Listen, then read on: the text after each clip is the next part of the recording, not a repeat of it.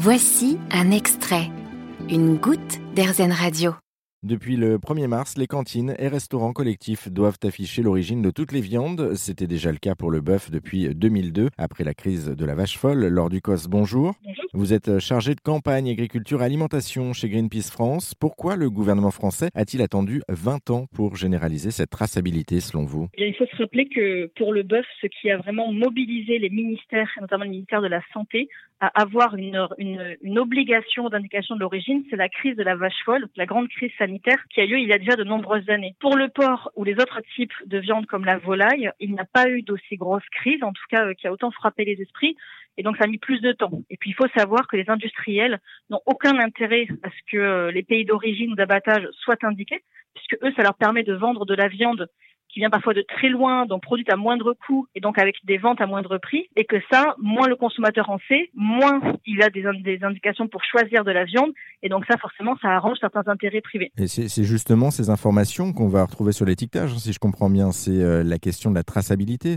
c'est ça? Exactement. Et quand on parle de traçabilité, ça veut dire que concrètement, les consommateurs vont retrouver sur l'étiquette les mentions de élevé et abattu avec les différents pays concernés. Donc pour élevé, il peut y avoir un ou plusieurs pays d'élevage. Par exemple, il peut y avoir un jeune broutard, donc un jeune bovin qui a commencé à être élevé en Allemagne et qui après a été engraissé dans un autre pays et abattu encore dans un autre. Donc l'ensemble de ces pays devront être mentionnés sur les étiquettes. L'idée, c'est quoi, si je vous suis bien C'est de pouvoir manger un petit peu plus sainement, entre guillemets, c'est-à-dire plus local et mieux? À fait. En fait, aujourd'hui, les consommateurs qui sont de plus en plus soucieux de la question euh, de l'environnement, de leur alimentation, des questions de santé aussi, et ils se tournent, notamment en dehors de la question du prix, ils se tournent vers le critère du local.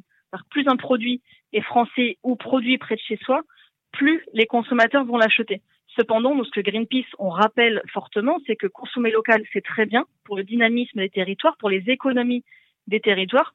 En revanche, ça ne fait vraiment pas tout. Et quand on parle d'alimentation durable, si vraiment on veut réduire son impact sur l'environnement, sur le climat et sur la biodiversité, alors il est vraiment essentiel de réduire la consommation de viande au profit de viande de qualité. Et c'est là que c'est important de choisir des viandes si possible écologiques, avec le label agriculture biologique notamment. Et si en plus elle est locale, alors c'est vraiment parfait.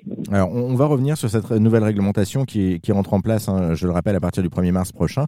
Qui est concerné par cette nouvelle règle? Ce sont euh, tous les restaurateurs de la restauration collective et commerciale. Donc ça veut dire les cantines, les cantines scolaires par exemple, mais aussi les restaurants privés. D'accord, donc effectivement, euh, si on va manger par exemple au restaurant, on sera concerné et on peut demander à notre restaurateur euh, d'avoir la traçabilité et ça sera notamment affiché dans son, dans son restaurant, si je comprends bien. C'est exactement ça. Et normalement, quand vous allez dans un restaurant aujourd'hui, l'origine des viandes bovines est déjà inscrite. Mhm. Et pour les autres viandes, parfois c'est inscrit, mais il n'y a aucune obligation en la matière. Dorénavant, c'est l'origine de toutes les viandes qui devront être inscrites, affichées clairement, disponibles pour le consommateur dans l'ensemble des restaurants commerciaux. Ce sera valable également pour les fast-foods, bien sûr, ou pour la restauration collective, dont les, donc les cantines, notamment les cantines scolaires. Et, et si c'est pas le cas, justement, qu'est-ce qu'on peut faire, nous, à notre niveau euh, Est-ce qu'on peut, euh, je sais pas, interpeller quelqu'un euh, en disant oh, oh c'est pas fait? Oui, bien sûr, c'est à ça que servent les lois et c'est pour ça que c'est intéressant qu'il y ait des, c'est important qu'il y ait des décrets, notamment, qui précisent ces obligations, puisque des consommateurs ou des consommatrices peuvent interpeller la justice S'ils constatent que ce n'est pas fait, ils peuvent euh, écrire, faire des recours en justice. Et s'ils ne savent pas le faire eux-mêmes, parce que ce n'est pas forcément évident de se lancer dans un recours en justice quand on n'a pas l'habitude, des associations existent pour interpeller les restaurants ou les, ou les cantines qui ne respecteraient pas cette réglementation. On sait donc ce qu'il nous reste à faire. Merci beaucoup, Laure Ducos. Je le rappelle, vous êtes militante chez Greenpeace France. Merci pour cet éclairage. Merci à vous. Vous avez aimé ce podcast Erzen Vous allez adorer Erzen Radio en direct. Pour nous écouter, téléchargez l'appli AirZen ou rendez-vous sur airzen.fr.